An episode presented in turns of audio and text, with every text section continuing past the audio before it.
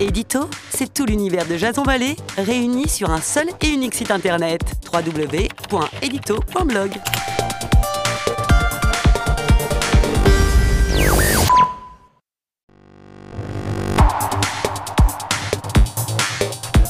L'édito de Jason Vallée.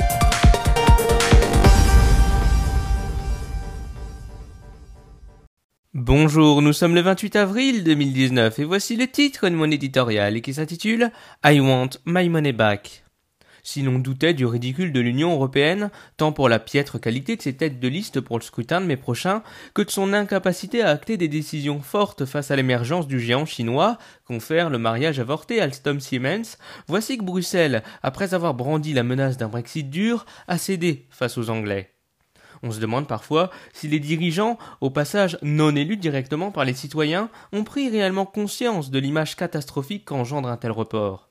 Depuis leur adhésion compliquée en 1973, les Britanniques n'ont eu de cesse de se comporter comme l'enfant pourri gâté d'un club qui se voulait au départ sélectif et fermé.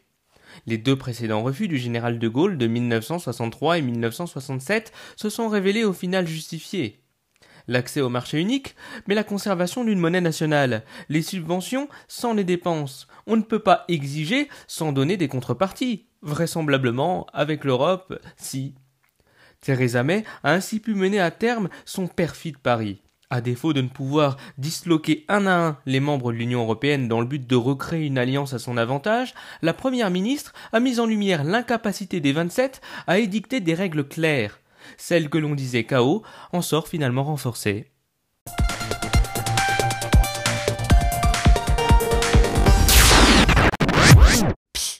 Avant de quitter le podcast, Edito, c'est aussi une application mobile, disponible sur l'App Store et le Google Play Store. Alors téléchargez-la sans plus attendre en cliquant sur le premier lien de la description. Et en plus, elle est gratuite.